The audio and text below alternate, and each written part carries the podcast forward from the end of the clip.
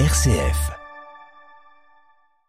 Bonjour, en ce 16 décembre, nous fêtons les Alice, l'un des prénoms féminins les plus donnés de nos jours qui signifie de nobles lignées.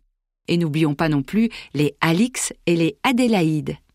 Sainte Alice fut la première impératrice du Saint-Empire romain, qui fut couronnée à Rome en 962 et qui par deux fois dut assurer la régence de l'Empire. Selon Odilon de Cluny, l'impératrice Alice était une merveille de grâce et de beauté, une femme très cultivée et pieuse.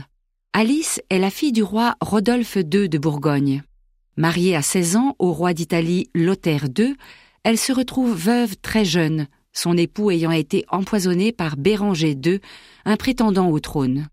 Jetée en prison, pour avoir refusé d'épouser le fils de l'imposteur, elle fut délivrée par Othon Ier, roi de Germanie, qui chassa Béranger, prit sa place et épousa la belle Alice.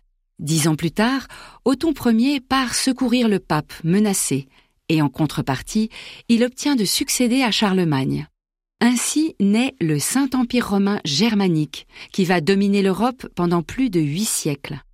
À la mort de l'empereur, Alice assure la régence jusqu'à la majorité de son fils Othon II, puis elle est écartée du pouvoir par l'épouse de son fils, jalouse, mais qui la rappellera à la mort de celui-ci. Un vrai roman chevaleresque. Mais ce n'est pas fini. À la mort de son fils, et quand son petit-fils prend les rênes, elle peut enfin totalement se consacrer à ce qu'elle souhaite depuis toujours, la prière et les pauvres. Elle aide aussi à la fondation de nombreux monastères.